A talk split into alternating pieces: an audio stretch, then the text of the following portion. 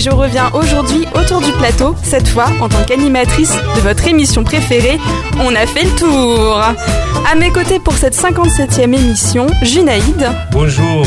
Pierre-Henri. Bonjour Lola. Et Céline. Salut tout le monde. Bonjour à tous les trois. Donc nous sommes le 16 février, soit deux jours après la fête de la Saint-Valentin. La plupart des personnes en France célèbrent ou du moins connaissent cette fête qui consiste à glorifier son union avec l'élu de son cœur à grand renfort de preuves d'amour qui sont souvent des produits de consommation comme les chocolats ou encore les fleurs. Le chiffre du jour concerne cette fête des amoureux. Alors ma question c'est, savez-vous pourquoi la date du 14 février a été retenue pour fêter la Saint-Valentin? Hmm. Ah ah ah Pierre-Henri? Est-ce qu'il y a, euh, alors, est-ce qu'il y a un, je sais pas, un lien avec la religion peut-être ou quelque chose comme ça ou pas? Il y a un lien, oui, en effet. Bah oui, c'est une saint. Eh oui, eh oui, c'est de la, Bien vu, Céline. la Sainte de Valentin, ouais. Mais la question c'est pourquoi est-ce qu'on a choisi Valentin et pas quelqu'un Pourquoi d'autre quoi c'est La ça question c'est pourquoi on a décidé que euh, la fête des amoureux ce serait à cette date-là? Pourquoi le 14 février? C'est parce que euh, Saint-Valentin s'est battu euh, euh, euh, pour. Euh, à l'époque, je crois que c'était interdit d'être amoureuse ou amoureux, et c'est elle qui s'est battue. Et donc, du coup, on a, je pense qu'on a retenu sa date de naissance ou sa date, euh, je sais pas. euh, Alors non, c'est pas ça, c'est une raison qui est plus originale encore. Est-ce que c'était à l'époque romaine? Non. Non Ça, alors je peux vous dire, l'origine réelle de cette fête, elle, euh, on en a des traces en tout cas à partir du XIVe siècle, dans la Grande-Bretagne, donc qui était catholique à l'époque. Mais euh, c'est une raison qui est tout à fait euh, prosaïque et, et qui est liée, on va dire, à la vie des animaux. Là, je vous aide un petit peu. Ah si, il y a pas un rapport avec l'hibernation de l'ours. Non, pas du tout. Non. Est-ce que c'est le moment où certaines femmes, euh, certaines femelles seraient en chaleur ou copuleraient plus? Alors, c'est lié, c'est pas loin de cette idée, mais c'est pas ça. Une, une dernière euh, Alors, attends, suggestion. attends, mais quel genre d'animal donc Ah bah non, je vais pas vous en Ah. dire plus. Bon, je me dis que c'est les mammifères. Les bonobos. Ouais, Non. les bonobos d'Afrique, Non. hein, non Le raton de laveur, non, quand même. non. les koalas, non Les koalas Non, non Voilà. d'Australie. Euh, Ça sèche, hein, ça sèche. Alors je vais vous dire parce que c'est très compliqué. En fait, on pensait à cette époque-là que les oiseaux choisissaient ce jour précis pour se mettre en couple et se reproduire. D'accord. Voilà. Là, on était loin, loin, loin, quand oui. même. C'est vrai que c'était Ouais. très compliqué. J'allais pas imaginer que deux animaux. Mais c'est vrai, ils choisissent vraiment ce jour-là ou pas? Euh, je ne sais pas. Je crois que c'était vraiment, je crois que c'était vraiment une croyance. En tout cas, c'est. Désormais, je vais surveiller ça. Ouais, les moineaux, là. En tout cas, c'est resté très important euh, dans le monde anglo-saxon, euh, comme euh, la fête d'Halloween beaucoup plus tard. Et cette fête s'est répandue à travers les continents et à travers les époques, puisqu'encore aujourd'hui, on la célèbre. Ok, ok, petit moment de culture, donc. Voilà. Donc, nous allons maintenant changer de sujet pour quelque chose de beaucoup moins agréable euh, que l'amour et ses dé- démonstrations. Nous sommes en plein cœur de l'hiver et je suis sûre que je ne suis pas la seule autour de la table à être tombée malade à répétition depuis le mois de novembre. je vous regarde, là, je vois Céline qui hoche la tête. euh. Pourtant, je suis jamais malade, mais je sais pas cet hiver ce qui s'est passé. Je n'ai pas arrêté. Bronchite, angine, j'ai tout eu. ouais, c'est fou. Gastro. La totale. Et donc à chaque fois quand on est malade, bah, c'est le même parcours. Il faut prendre rendez-vous chez le médecin assez rapidement si on veut un arrêt de travail. Il faut donc aller le consulter. Il nous fait une ordonnance, euh, tout ça. Donc ce parcours, il est aujourd'hui bouleversé par l'apparition des téléconsultations ou les consultations en ligne dont Junaïd, tu vas nous parler à présent. Et oui, la question se pose euh, sur la technologie aujourd'hui. Est-elle bon euh, de consulter un médecin sur Internet? Dans certains pays, des services médicaux sont proposés en ligne. Les gens de différentes parties du monde sont satisfaits de leurs services de santé. Certains d'entre eux consultent également en ligne leur médecin euh, ou ils consultent par euh, texto euh, sur Internet aussi.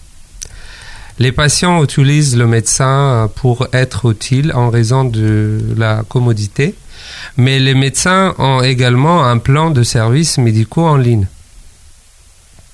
Il insiste sur le pardon.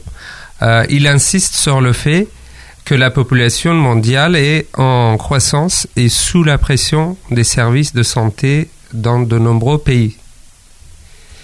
De cette manière, euh, les parties co- connectées peuvent euh, consulter ou demander des conseils aux médecins simplement depuis leur ordinateur ou leur euh, smartphone.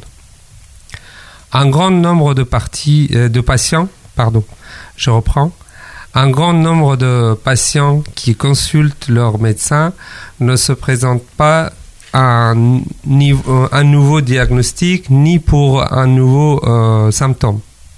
Mais ils souhaitent seulement exposer une situation ponctuelle. Les experts disent euh, que euh, ces consultations euh, peuvent être traitées sur Internet.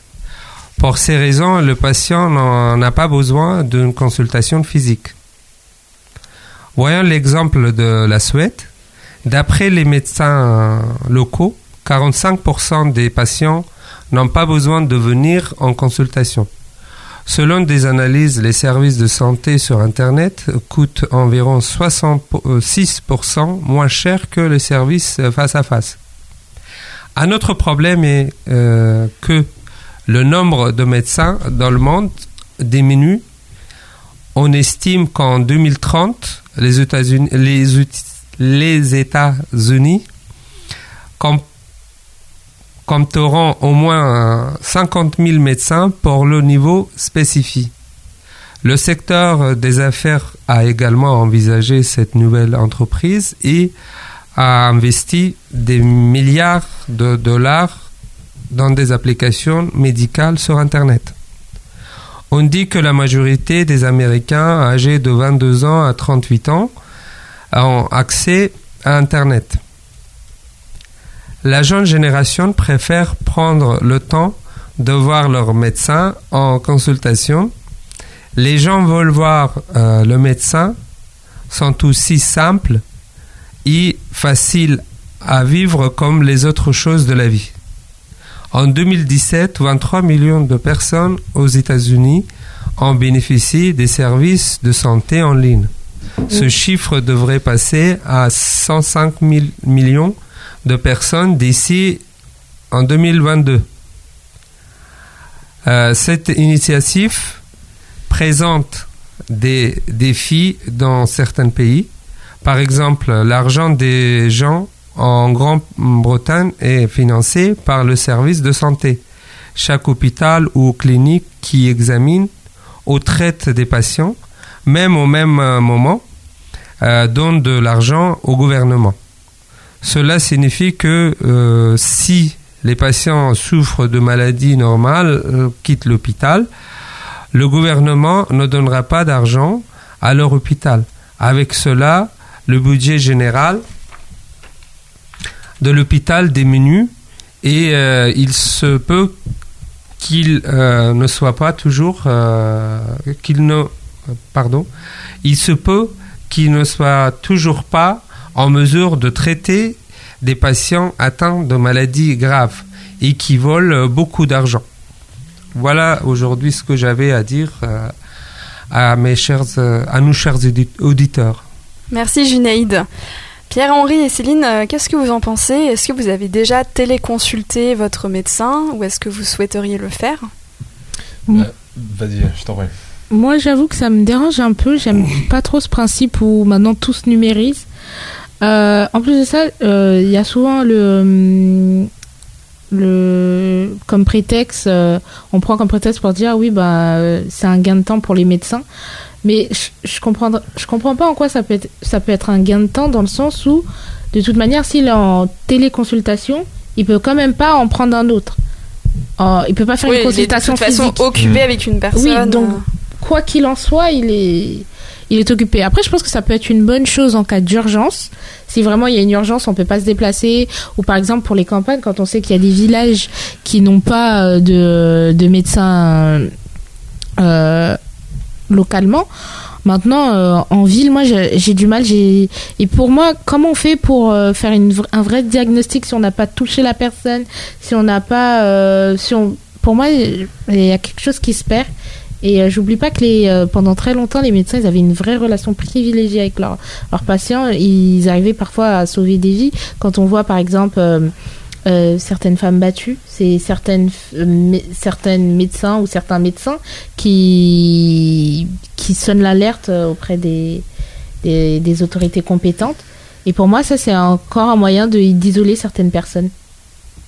D'accord. Donc Mm. toi, tu trouves que par exemple, ce serait une euh, bonne solution en dépannage, par exemple pour les personnes euh, qui vivent euh, dans des régions isolées, Voilà. mais pas pour euh, la vie de tous les jours. euh, Non. parce Et qu'il y a besoin de ce contact avec euh, Ouais, un c'est médecin. ça. Pierre-Henri Bah, écoute, moi je vais rester un peu. Ouais, moi je suis à peu près d'accord avec Céline. hein. Moi, c'est- tu sais, quand on entend parler de consultation par téléphone sur la médecine, moi ça me fait penser directement à la voyance par téléphone. hein. Ah, D'accord. clairement, c'est ça. Je fais parallèle dans ma tête euh, comme ça. Non, mais moi je trouve que c'est ouais, ça devient de plus en plus embêtant ça parce que l'idée c'est quoi? Donc c'est de gagner du temps, mais comme dit comme disait Céline, euh, de toute façon que tu sois dans le cabinet ou que tu sois par téléphone, si c'est 40 minutes, ça restera 40 minutes. Peut-être que la personne qui est malade, elle pourra gagner du temps dans le sens où elle n'aura pas à se déplacer chez euh, chez euh, son médecin. Mais là, qu'est-ce que c'est en plus euh, C'est quoi? Donc alors on fait nos courses à la maison par internet, on fait les consultations à la maison aussi par téléphone. On est assisté partout. Et la relation médecin-patient, ben, c'est quand même une relation qui est fondamentale à la base. Donc euh, là, pour l'individualisme, euh, c'est encore plus euh, dans ce sens-là. Moi, ça fait aussi penser à l'ubérisation, hein. clairement, parce que si au lieu d'en faire 7, on peut en faire 8, si au lieu d'en faire 15, on peut en faire 16, c'est quoi? C'est pour gagner encore plus d'argent, d'être en tête de la qualité. Et j'espère que ça ne se passera pas comme ça, mais quand on est dans cette mouvance, l'idée c'est quoi? Peut-être dans 2 ans, 3 ans, 50, 10 ans, on sait pas. C'est quoi? C'est qu'on fasse une euh, consultation par Skype aussi ou qu'il y ait la caméra de ton téléphone portable qui montre le symptôme? Non, à un moment, bah, il faut arrêter, il faut Bah, reprendre. euh, on, on va vraiment vers ça parce que je sais aussi qu'il y a Mm. des sites où on peut rentrer juste sa liste de symptômes et on a un diagnostic tout fait qui sort. Mm. Donc pour le moment, ça n'a pas encore de valeur euh, vraiment médicale, mais euh, Ouais, mais malheureusement, ça devra arriver, je pense, dans les prochaines années. Ça me fait penser à un reportage que je regardais hier. C'était sur les services après-vente. Alors une boîte, euh, voilà, de d'électroménager comme Electrolux par exemple, euh, donc euh, délocalise tout son service après-vente dans les pays euh, du Maghreb. hein. comme ça, la main d'œuvre elle est quand même beaucoup moins chère. Et euh, c'est le consommateur qui chez lui doit doit filmer en fait la panne via son téléphone portable et en direct. Il y a la téléconseillère qui se rend compte euh, du euh, problème. Et sur son PC, donc elle a des trames à dire, hein, clairement, c'est des, euh, c'est un fil conducteur, alors à l'aiguiller, c'est un système en noir, et c'est au consommateur donc à prendre son téléphone avec sa caméra, et c'est lui du coup qui paye, enfin c'est lui qui fait office de main d'œuvre. Voilà, donc on le voit dans, dans les services après-vente. Moi, je savais même pas que ça existait euh, bah, dans la médecine. Ça m'étonne, euh, ça m'étonne qu'à demi. Je pense que malheureusement, bah, ça va se développer encore plus. Mais moi, je suis complètement d'accord. Tu me verras jamais consulter par téléphone, c'est pas possible. Voilà. donc Pierre-Henri très opposé. euh, Mais en revanche, euh, il y a des applis euh, qui sont développées grâce à Internet, comme Hello Doctor, qui est pas mal de du tout. Moi, ça m'a réveillé il y a deux mois de devoir trouver un médecin à Paris. Alors, j'avais pas envie de faire les pages jaunes, d'en appeler 20, 25 pour avoir un rendez-vous. Tu vas sur Hello Doctor, euh, ok, tu as rendez-vous demain après-midi. Donc là, on va te dire les médecins qui sont libres dans le coin où tu habites, et tu vas pouvoir sélectionner une plage de rendez-vous. Donc ça, c'est quand même beaucoup plus simple. Au lieu de passer 25 coups de fil, là, tu auras vraiment la plateforme Internet. Dans ce sens-là, l'informatique et Internet comme, euh, peut aider à faire comme des progrès. Voilà, comme même, euh, Doctolib. oui, euh, principe. hein. Voilà, je pense que ça se tire la bourre un peu entre eux. Mhm. Mais ouais, ça, c'est un principe intéressant et intelligent qui aide, en fait, la collectivité. qui aide à trouver un médecin rapidement. Voilà, c'est ça. Mais voilà. Sans forcément chercher de partout. euh, rendez-vous. C'est- Hmm. Junaïd, qu'est-ce que tu en penses, toi? Bah, si j'ai parlé de ce sujet-là pour voir la réaction euh, des auditeurs et en même temps de partager cette information avec la population euh, qui vit euh, dans notre pays, la France, parce que ce, cette programmation, programmation va venir aussi en France. Et moi-même, personnellement, je préfère sur euh, Doctolib. C'est Donc, ce dont on vient de parler, la plateforme qui permet de prendre rendez-vous avec des médecins voilà en ligne. en ligne D'accord. et de le voir physiquement. Et dans certains cas, euh, on peut même consulter notre médecin par téléphone. Mais, Mais ça, tu le, aurais envie de le faire? Tu l'as déjà fait? Euh, par téléphone, Ouais. Enfin, c'est j'ai j'ai fait le week-end parfois. D'accord. Si j'avais un problème, j'ai appelé le médecin et mon médecin traitant. Mhm. Il m'a répondu. Mais oui, mais là c'est un médecin que tu as l'habitude de voir, donc peut-être qu'il connaît très bien ton dossier. Voilà. C'est pour des choses euh, spécifiques. Ou... Et ça m'est arrivé avec d'autres médecins aussi qui m'ont dit que nous on ne connaît pas la situation, donc il faudra voir votre médecin euh, mhm. physiquement euh, dès après le week-end. Ok, donc mm. finalement trois avis ici qui sont plutôt pour, euh, on va pas dire contre, mais pour, euh, qui ont envie en tout cas de maintenir un lien physique avec leur médecin. Et, euh, Ouais, mais juste pour terminer, alors faut se poser aussi la question, ils font ça parce qu'on n'a pas assez de médecins en France. Donc mm. de toute façon, c'est ça. Là, il y a le gouvernement qui parle d'assouplir un peu le numerus clausus. C'est-à-dire qu'aujourd'hui, on prend des médecins polonais, on prend des médecins des pays d'Europe de l'Est parce qu'on en a pas assez en France. Mais dans une faculté, tu auras que 200 places de médecins alors que tu as 2200 étudiants. Le, le, concours est super draconien, super élitiste. Donc là, apparemment, pour les prochaines années, ils veulent assouplir ça et arrêter ce fameux numerus clausus euh, bah, qui n'a plus de sens aujourd'hui. Tu peux très bien faire tes études de médecine en Belgique, t'es tiré au sort hein, pour être euh, dans l'université et après tu peux exercer en France. Donc euh, là, la France a enfin compris que le numerus clausus soit arrêté et au moins qu'on produise aussi des médecins français. ça pourrait voilà, qu'on ait davantage de médecins puisqu'on en manque en France bah, et donc d'éviter peut-être d'arriver à des moyens comme ça. qui sont pour moi complètement c'est une hérésie, quoi, pour, ouais, à mes yeux. Alors, la, médecine par téléconsultation, ubérisation ou pas, c'est une question qu'on vous pose, auditeurs. Euh, donc, euh, commentez euh, cette émission. Votre avis nous intéresse. Et après la pause, on va passer à un autre sujet. Céline, tu vas nous parler de la censure du réseau Instagram face aux images de corps féminins nus. Donc, tout autre sujet, mais tout aussi important. Mais tout de suite, on va écouter I'm on Fire de James Z.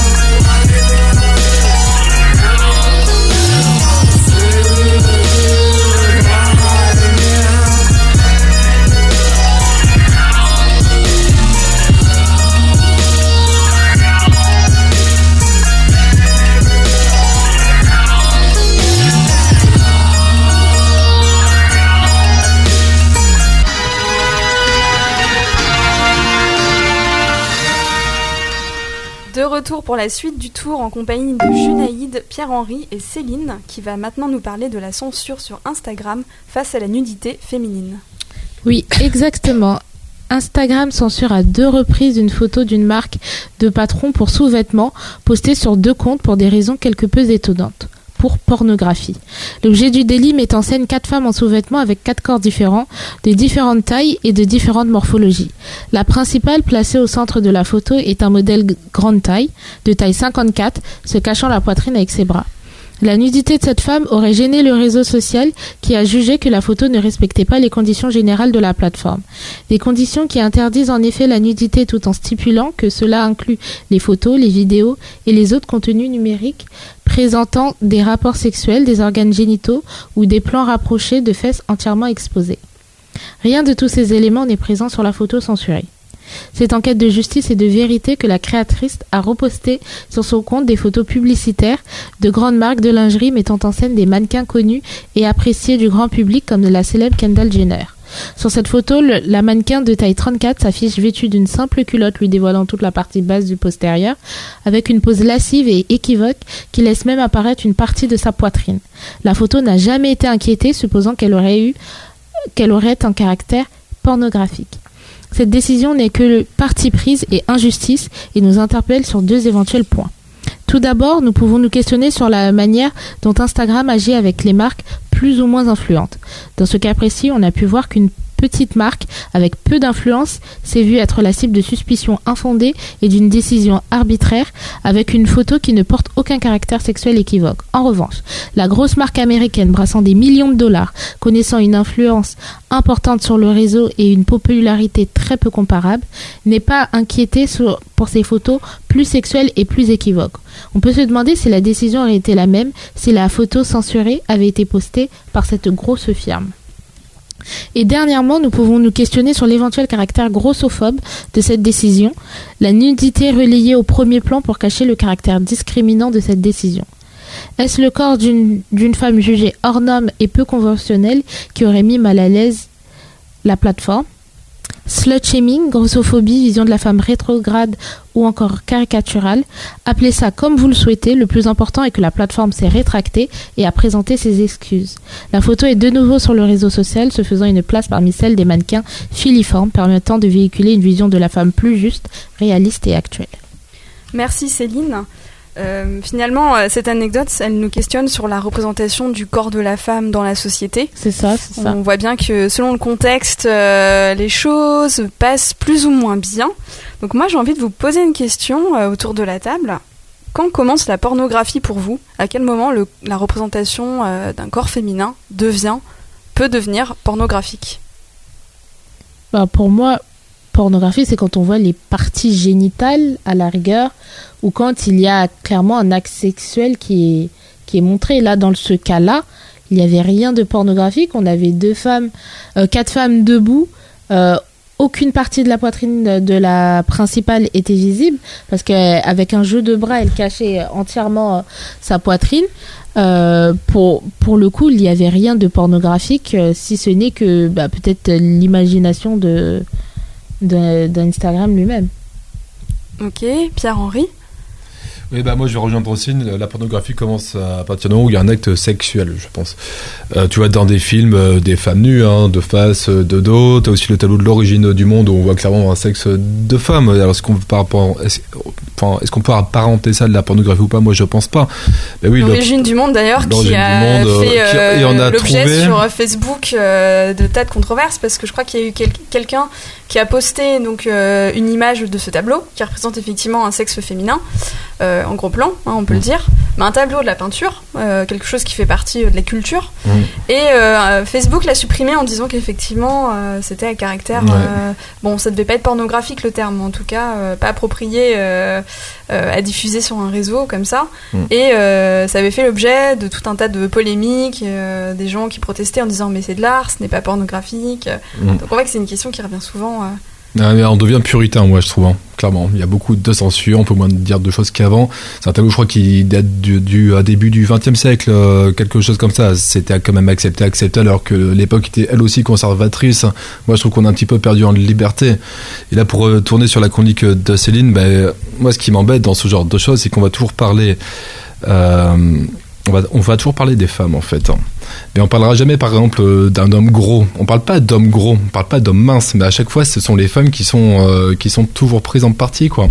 Et c'est ça qui me gêne. Donc euh, bah, il y a encore beaucoup de, de progrès à faire. En quoi est-ce qu'une femme qui, fasse, enfin, qui fait une taille 36 est plus belle qu'une femme qui fait une taille 58 De toute façon les critères de la beauté sont ils sont hyper subjectifs, mais tu es dans une société de l'image et il y, a des, y a des normes que les entreprises veulent prendre en compte et, et ben voilà, c'est la taille gap. Mais j'avais aussi entendu dire qu'il y avait maintenant des mannequins euh, à forte poitrine, à forte taille, euh, qui ciblent aussi voilà, une certaine partie de, de, la clientèle. Je crois que les mannequins anorexiques des années 90 à la Claudia Schiffer sont un peu terminés. Oula, non. non. Là, on est en pleine période Fashion Week. On les voit, hein, les, les, tailles 34. Ouais, mais est-ce qu'il n'y a pas euh, justement des tailles 38 ou des tailles 40, euh, si je m'avance un peu ou pas? Bah, Déjà, taille 40, c'est ce qu'on appelle euh, les mannequins grande taille. Hmm. Même taille 38, ouais. taille 38, ça fait beaucoup. Même taille 36, ouais, ça peut être un peu grand. Ouais. Et je vous rappelle que la moyenne. Mais ça arrive un peu sur le marché quand même. C'est 44. La, ah. la, taille moyenne des Françaises, c'est 44. Alors qu'un 40 est considérée comme euh, une femme qui, fait, qui va tenter du mannequinat en taille 40 serait considérée comme une taille grande comme un mannequin. grande taille alors que la moyenne des françaises c'est c'est le 44 pour vous dire à quel point les, les critères ils sont quand même restés bien bloqués. Maintenant quand on regarde là euh, c'est la fashion week on va toujours trouver ces mannequins porte-manteaux euh, qu'on trouvait. Après, maintenant, effectivement, il y a des agences qui, qui se sont spécialisées dans des mannequins, ce qu'on appelle les mannequins atypiques. Donc, ça va être les mannequins grande taille, les mannequins noirs, les mannequins euh, petites, naines, euh, tout ça. Mais ça reste encore une minorité. Et quand elles sont là, ben, c'est justement pour, pour promouvoir une pseudo-diversité du monde du, du mannequinat qui n'existe pas. Ça reste vraiment minoritaire, finalement. Et t'as employé le mot atypique et diversité alors que c'est la majorité des gens, quoi. Ouais, c'est ça, c'est ça, c'est ça. Mm.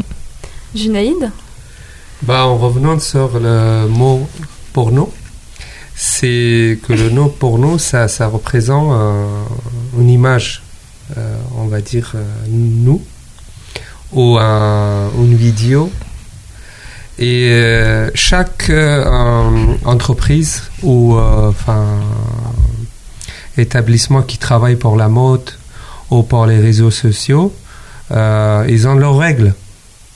Donc c'est que Instagram a supprimé ces photos et qu'ils n'ont pas autorisé, c'est parce que Facebook et Instagram, ils ne veulent pas devenir un réseau de désir sexuel. Et peut-être qu'ils ont remarqué quelque chose, qu'ils l'ont supprimé. Parfois, c'est on signale aussi certaines choses. Ça peut s'enlever parce que c'est pas parce que c'était choquant pour le réseau d'Instagram, enfin c'est pour le siège d'Instagram, c'est parce que c'était euh, choquant pour les utilisateurs. Et euh, l'Instagram ou Facebook, ils gardent euh, leurs utilisateurs. Mais la question, c'est de savoir à quel moment on peut considérer que ça va être pornographique réellement en sachant que ça, ça peut être subjectif. Par exemple, il y a des personnes qui ne sont pas choquées par euh, le, tableau dont parlait d'ailleurs, dont le titre m'échappe. Ouais, l'origine ah, l'origine du monde, alors que pour euh, d'autres personnes, ça peut être choquant. Ce que j'avais lu, enfin il y a longtemps, du moment où on, provoque sexuellement, euh, par désir sexuel quelqu'un, on est pour nous. Que ce soit par les yeux, par les gestes de lèvres, n'importe quel geste, on est pour nous.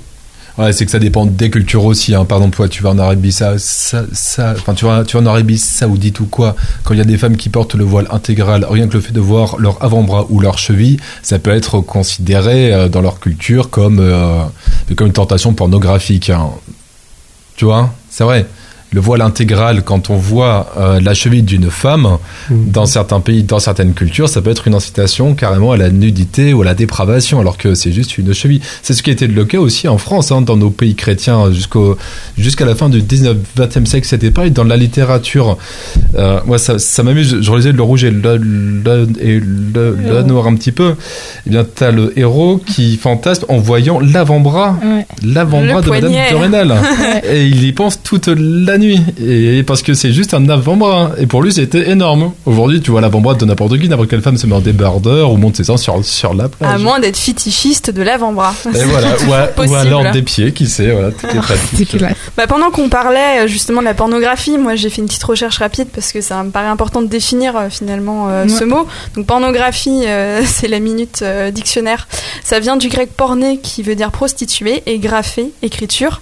Et en fait, d'après donc euh, le dictionnaire Universalis, l'encyclopédia Universalis, ça euh, vise moins la sexualité que le discours contient sur elle. Donc c'est-à-dire qu'effectivement, c'est extrêmement subjectif. On peut pas dire en soi que la sexualité est pornographique, mais c'est la façon dont on va la présenter.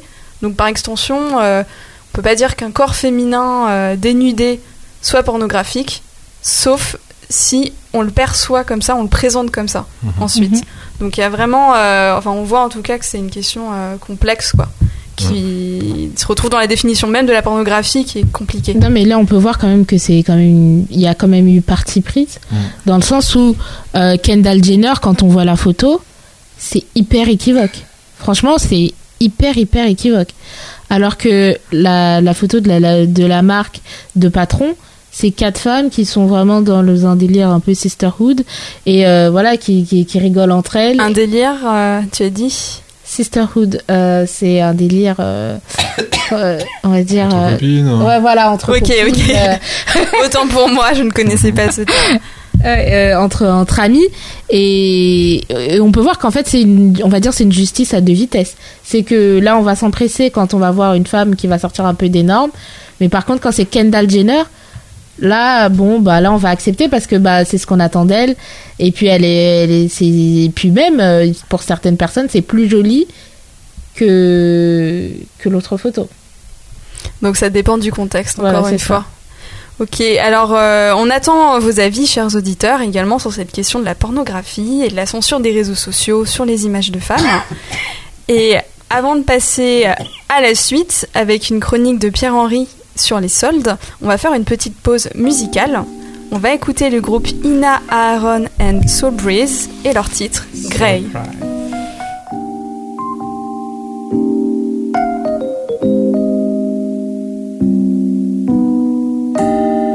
No more the hug where you're there and your sky was. I bet I can change it. Can you feel the vibe? I know a man don't like to be told on the wrong side. But he relax cause we're not following the same goal. And I don't wanna watch myself running around us. Bathing, night goes by. We get closer to our last goodbye. Someday you'll get, someday you'll feel or realize we are bound to come to grief.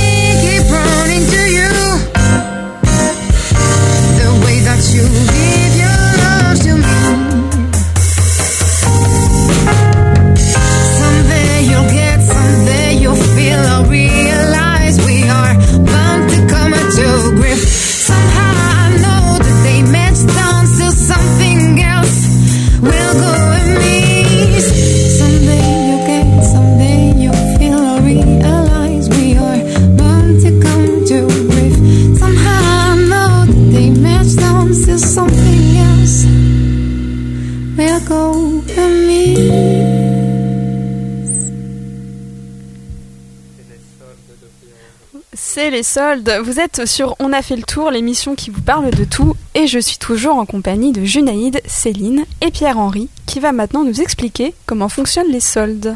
Ben voilà, je vais, tenter d'expliquer ça en trois minutes. Bon, les soldes, c'est un événement qu'on attend tous, qui provoque parfois une hystérie collective dès l'ouverture des portes des magasins. Euh, Il y a des images qui montrent aussi certaines clientes sous-vêtements au milieu des rayons. Euh, Enfin bref, hystérie collective, on les attend. Bon, vous avez dev- deviné, c'est les soldes. Mais pourquoi les soldes? Parce qu'elles terminent la semaine prochaine. Donc, euh, faut-il se laisser tenter ou s'en méfier? Que se cache-t-il vraiment derrière ces rabais à moins 40 à moins 50% Les soldes entre arnaques et bonnes affaires. Bon, d'abord, une petite euh, rétrospective. Une autre époque, à quoi servaient les soldes à leur création? Eh bien, retour à l'époque des barbes et des rouflaquettes. La pratique commerciale commence au 19e siècle au sein des grands magasins à Paris. D'abord au petit Saint-Thomas en 1845, au Bon Marché ensuite en 1852, suivent le printemps en 65, la Samaritaine en 1904. Bon, alors à la base, tous ces magasins soldaient leurs invendus des, des saisons précédentes, en les proposant donc à des prix réduits. C'était une manière saine de garder un stock de taille raisonnable et de continuer à proposer des nouveautés les saisons suivantes. Ensuite, on est passé du déstockage utile à la grande messe marketing. Le nouveau millénaire nous a apporté quoi? L'essor de l'informatique, la distribution web et de nouvelles techniques de production qui bannissent le stock. Pourquoi? Parce que le stock coûte cher. On produit à flux tendu, c'est-à-dire une production à la demande. Qu'est-ce qu'on voit? Une baisse des invendus avec des collections 4, 6, 8 fois par an. Ce qui ben, contraste complètement avec la tradition printemps-été, automne-hiver. Le problème qui se passe aujourd'hui, c'est quoi? C'est qu'on déstocke les invendus de l'hiver seulement 15 jours après le début de la saison, le 6 janvier, et on déstocke les invendus de l'été seulement 3 jours après le début de l'été. Alors, est-ce qu'il n'y a pas un problème là-dedans? Un petit décalage. bah alors voilà, j'ai étudié un peu ça. Alors c'est les trois arnaques des distributeurs, je les ai appelées comme ça. Et je les ai classées. D'abord l'arnaque de bronze. La plus simple en fait. On augmente le prix du vêtement avant les soldes. Il est courant de gonfler le prix d'un article juste avant de les solder pour y appliquer ensuite un bon moins 40% bien gras, bien ostentatoire qui attire bien l'œil de ton client. L'arnaque d'argent. Les collections officieuses spéciales soldes. Eh bien comme la soupe est bonne, si on la dilue un petit peu plus. Alors, il s'agit d'une pratique pas très sympa, mais répandue chez beaucoup de grandes marques, pour pas les citer, Zara, H&M, etc. Comme la gestion des stocks est hyper maîtrisée chez ces grandes enseignes, comme on disait tout à l'heure, le stock coûte cher, donc on n'en a plus au moment des soldes. La solution, c'est quoi? Produire des lignes de qualité encore inférieures à leurs habitudes dans des usines euh, bah, exotiques, hein, Inde, Pakistan. Vous allez me dire, ça crée un peu d'emploi pour les enfants, c'est pas non plus si mal. Donc on produit donc euh, des lignes de qualité inférieures pour les revendre en période de solde et profiter donc de la frénésie euh, d'achat générale. Donc on a du stock, mais c'est du stock artificiel qui n'était pas lié aux anciennes collections, quoi. Et enfin l'arnaque d'or, le même vêtement mais dans deux qualités différentes. Ah ouais. Ça, ça existe, ouais, mais on n'arrête pas de le vice, hein, J'en tu sais. j'en ai entendu parler, je pensais que c'était un mythe urbain. Ouais, mais moi aussi, en cherchant un peu, non, non. Alors le même vêtement, mais dans deux qualités différentes. Euh, ça ne vous a pas suffi? Eh bien, la grande nouveauté de ces dernières années, c'est ça, le vêtement cloné. L'objectif, donc, c'est produire un même article euh, de qualité, euh, rien à voir. Donc la qualité A, elle est pas top, mais elle est passable. Elle est vendue en pleine période, en plein cours de la saison, elle est vendue plein pot. En parallèle, le même article est fait avec une qualité B, mais celle-là, elle est vraiment dégueu. Hein. C'est 6, 8, 10 lavages grand maximum pour le chemisier et 10 pour le pantalon. Donc euh, cette qualité B, elle est réservée pour les soldes et pour les ventes privées. Et beaucoup s'en fichent tant que c'est affiché à moins 40%. Eh bien, ça marche. Alors pourquoi est-ce qu'on s'en prive? La question, c'est combien de temps est-ce que cela va-t-il encore durer? Faut-il faire les soldes ou pas? Bon, là, j'ai pris le point de vue hein, des grandes enseignes, hein, des grands magasins. Euh, après, je pense que le petit boutiquier du coin, euh, ouais, il fonctionne un peu comme ça, mais il a peut-être pas deux qualités différentes. Faut être vraiment une grosse botte pour pouvoir le faire. Moi, avant d'avoir euh, écrit cette, cette chronique, eh bien, je ne savais pas tout ça. Et en fouillant, ben, on se rend compte quand même, euh, voilà, qu'on est prêt à tout pour faire des affaires. Merci Pierre-Henri pour cette démystification euh, des pratiques qui se font pendant les soldes. Euh, Céline et Junaïd, vous étiez au courant, vous, de ce fonctionnement? Non, mais moi je suis une vraie victime en plus des soldes. Moi je rentre pour euh, un taille crayon, je repars avec un chemisier, des chaussures, des lunettes, euh, je pars avec tout. Et du coup, bah en fait, ça me ça me permet de réfléchir et de me dire que en fait, euh, bah, ils se foutent un peu de nous quoi. Un petit peu. Mais est-ce que tous les magasins sont obligés de faire des soldes? C'est obligatoire non, ou non, pas? Non, non, non, c'est la loi qui encadre euh, la période de solde. Je crois que c'est pendant 6 semaines, mais c'est sur la base du volontariat. T'es pas obligé de faire des soldes. hein. Ok, d'accord. Mais pourquoi ils le font s'ils ont pas Par exemple, tu verras jamais Chanel ou les marques de luxe faire des soldes. Ah, ok, d'accord. C'est pas possible. Oui. Est-ce qu'ils préfèrent vendre euh, l'article Enfin, en fait, ils préfèrent ne pas vendre l'article que le vendre à un prix réduit parce que pour, pour leur image de marque, euh, avoir un sac euh, Chanel à 400 euros, non, ça se vend pas, ça, ça va pas. C'est pas bon pour eux, tu vois. Donc là, ouais, c'est vraiment les grandes marques, H&M, etc., Zara. Le grand groupe de prêt-à-porter, euh, finalement, euh, pas très cher aussi, généralement, Bah voilà, euh, que la ça, plupart de la population euh, euh, utilise. La plupart de la population s'habille. Mm. Junaïd Mais cette année, euh, il y a des grandes marques aussi qui ont participé à cette démystification que vous venez d'expliquer. Et que moi, je savais. Mais j'achète jamais pendant les soldes. J'achète jamais dans des petites marques. Euh, j'achète une seule fois une petite euh, chemise ou un, un short ou quoi que ce soit. Mais si je le porte pendant 4 heures, ça ne m'ennuie pas. Mhm. Mais si j'achète euh, 10 chez d'autres marques et que je, je le porte et que le, le lendemain ça m'agace et que ça m'énerve, Mhm. c'est pas la peine. Je connais toutes ces conneries. Franchement, Mhm. euh, Ouais. je suis au courant de toute cette histoire parce qu'on m'avait proposé à un moment donné euh, pour travailler chez Sony Arical euh, et moi j'ai refusé parce que je demandais les conditions et après je suis très curieux de tout hein, malgré que je ne parlais pas assez la, la langue française Mhm. qu'aujourd'hui je suis très content que je comprends ce qui se passe. Mais euh, on m'a expliqué les règles comment on fait les soldes euh, quelle est la fonction euh, euh, que les autres ils ne savent pas. Et donc du coup j'ai changé le chemin et je suis allé travailler à la préfecture. Tu préfères euh, la façon de penser euh? Qu'est-ce que Tu as pré- qu'est-ce qui qu'est-ce qui t'a fait préférer la préfecture à Sonia Riquel Par curiosité, là, on Euh, s'égare par euh, du ce qui m'a fait penser qu'en fait, euh, même si on est, on est, on va dire, euh, rigide et très euh, fermé avec les gens, euh, selon la loi, alors que les marques qui font des choses, il y a beaucoup de gens qui sont victimes, qui ne sont pas au courant. Donc moi, au lieu de prendre ça, je suis un peu, on va dire, euh, croyant. Euh, N'importe quelle religion ne, ne permettant pas de faire mal aux autres. La personne, il est très content, voilà, j'ai acheté une très belle veste, alors que c'est pas de même qualité. C'est euh, n'importe quoi. Avec deux, deux ou trois euh, périodes de, de pluie, ça va partir. Hmm. Donc c'est par rapport à ça que j'ai changé. J'ai dit au lieu de, au lieu d'être hypocrite, il vaut, mettre, euh, il vaut mieux être, être franc. Hmm. Ouais, au moins à la préfecture, les choses sont claires euh, dès le début. Bah, c'est dès clair. le début, ils vous disent que voilà, c'est l'article qui nous permet de faire ça, ça. Alors que les, les marques, ils n'ont pas d'article, comme Pierre-Henri a expliqué, qualité A, 2, C. Je vois des choses aujourd'hui, j'étais très content, c'était marqué euh, euh, agriculture biologique, fabriqué euh, Bangladesh. Hmm. Et tout de suite, je l'ai rendu à l'accueil. J'ai dit, je suis désolé, je suis pas venu ici pour vivre en France et acheter des produits de Bangladesh. Hmm. C'est que nous, moi, j'ai voyagé dans certains endroits et je connais comment ça fabrique, est-ce que c'est des bonnes qualités, Euh, sauf la soie euh, indienne.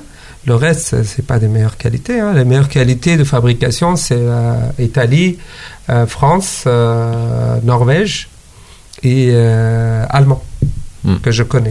Donc c'est Ouais, et c'est vrai que finalement, dans la production euh, du prêt-à-porter, dans les grandes chaînes, c'est rare en fait de trouver un vêtement qui a été fabriqué en France. Souvent, effectivement, on a euh, même, euh, il me semble, Thaïlande, Vietnam, Bangladesh, Inde, Turquie. Turquie. Indien, Pakistan. euh, Oui, oui, voilà. c'est ça. Mais moi, j'étais il y a deux jours euh, chez Bon Marché. J'ai un petit rasoir mini comme ça, euh, Donc là, Junaid nous, nous montre. euh, 5 ou 7 cm, tout petit, Voilà, avec très joli. Euh, la personne, euh, le vendeur me dit que c'était américain. Et quand j'ai lu, c'est marqué euh, Made in Chi- Chine. hmm. Et en bas, c'est marqué les pièces sont fabriquées en Allemagne. Ouais. Mhm. Donc il y a tout un parcours euh, Tout un parcours. euh, à travers le monde pour fabriquer un petit rasoir qui finira au bon marché. Voilà, et qu'il met la marque en fait euh, américain. Et derrière, il affiche tout petit. Ceux qui n'ont pas les yeux comme moi, ils, sont ils se sont arnaqués. hein. Merci Judaïd. Et moi, je voulais juste revenir sur, euh, sur euh, ce, ce que tu as évoqué tout à l'heure, le fait que justement euh, certains vêtements soient fabriqués en deux qualités, parce que je trouve ça complètement fou en fait. Du coup, c'est le même vêtement, on est Mhm. d'accord, hein, c'est Voilà. le même vêtement. C'est le même Ils chemisier. ont l'air les d'être mêmes le motifs. même. Voilà. C'est genre Mais exactement à quel pareil. moment Je comprends pas ça- cette idée. À quel moment il est, il est fabriqué en deux qualités? Parce que nous, on nous a toujours appris que les soldes, euh, justement, ils ont, elles ont pour but parce que du coup, les entreprises sont taxées sur leur stock aussi. Donc justement, pour éviter d'être surtaxées pour un, un truc qui ne sera jamais vendu, donc du coup, les soldes sont là justement et c'est là où ils écoulent leur stock, comme ça, il n'y a pas de surtaxe. Mais à quel moment ils, vont créer un deuxième, par exemple, chemisier en mauvaise qualité? Bah oui, oui, moi aussi, je me pose cette question. C'est déjà fabriqué. Ils arrivent en même temps, mais ils gardent les produits soldés dans le stock et les produits euh, pour les vendre normal, ils les gardent aussi. Oh. Mais le jour de solde, il les ressort. Ce qui m'est arrivé, à l'époque, j'aimais beaucoup les jeans, que je déteste maintenant, que ce soit dans n'importe quelle marque. Et je suis allé pour acheter euh, un jean. Ce qui s'est passé que euh, c'était à Meaux. Meaux, c'est loin de Paris. Moi, j'habite à Paris et je suis allé pour acheter. et euh, une jeune fille qui est venue, elle a dit oui, non, mais ça, c'est- ça faisait partie des produits euh, soldes. Et s'est sympathisé avec moi. Et moi, dans ma manière de, de, de fouillant, j'ai fouillé un petit peu. Elle m'a dit que les produits soldés, c'est jamais mis à- euh, en expo ici. Donc, on les ressort que de telle date à telle date et après, on le remet dans le stock. Mhm. En conclusion, n'achetez pas pendant les soldes ou alors auprès de petits, euh, Ouais, oui, euh, boutiques, de- de- euh, c'est ça, de marques de créateurs et, certainement. Et puis il y a aussi maintenant une alternative avec le, le vêtement euh, durable. Euh, Il y a des tas de boutiques qui se créent comme ça, euh, de prêt-à-porter, où ils recyclent des anciens Ouais. vêtements pour en refaire des De- pièces, mais qui sont à la mode. ou- Enfin bref, en ce moment, il y a, dans la mode, il y a quand même euh, tout un secteur qui se développe. Donc on espère que ça va continuer dans ce sens-là. J'ai juste oublié, en fait, il y a des grandes marques qui se sont euh, unies. Ils fabriquent aussi des vêtements, par exemple euh, Louis Vuitton, et ils fabriquent des vêtements avec une autre marque, une autre marque euh, norvégienne ou suisse. Ça coûte moins cher. Donc n'oublie pas quand on, on voit sur les manches d'une veste c'est marqué HH ou euh, à l'intérieur c'est marqué Sandro. Donc ça veut dire que c'est deux marques en fait qui sont unies pour faire euh, des choses euh, pour mieux marcher et pour donner un, meilleur prix pour des acheteurs. Merci euh, Junaïd pour cette précision. On va s'arrêter du coup sur cette petite astuce pour les acheteurs. Donc merci à vous euh, l'équipe d'être là. Junaïd, Pierre-Henri, Céline euh, derrière les micros et Mehdi à la réalisation. On espère que vous avez passé un bon moment. On se retrouve sur les réseaux et sur le site internet pour nous écouter en podcast. radiodu9.com avec le chiffre 9 à la place du E. Merci de nous avoir suivis et de nous avoir choisis. À bientôt pour un nouveau tour et d'ici là, mon petit mot, n'oubliez pas d'aimer. Bye Ouais.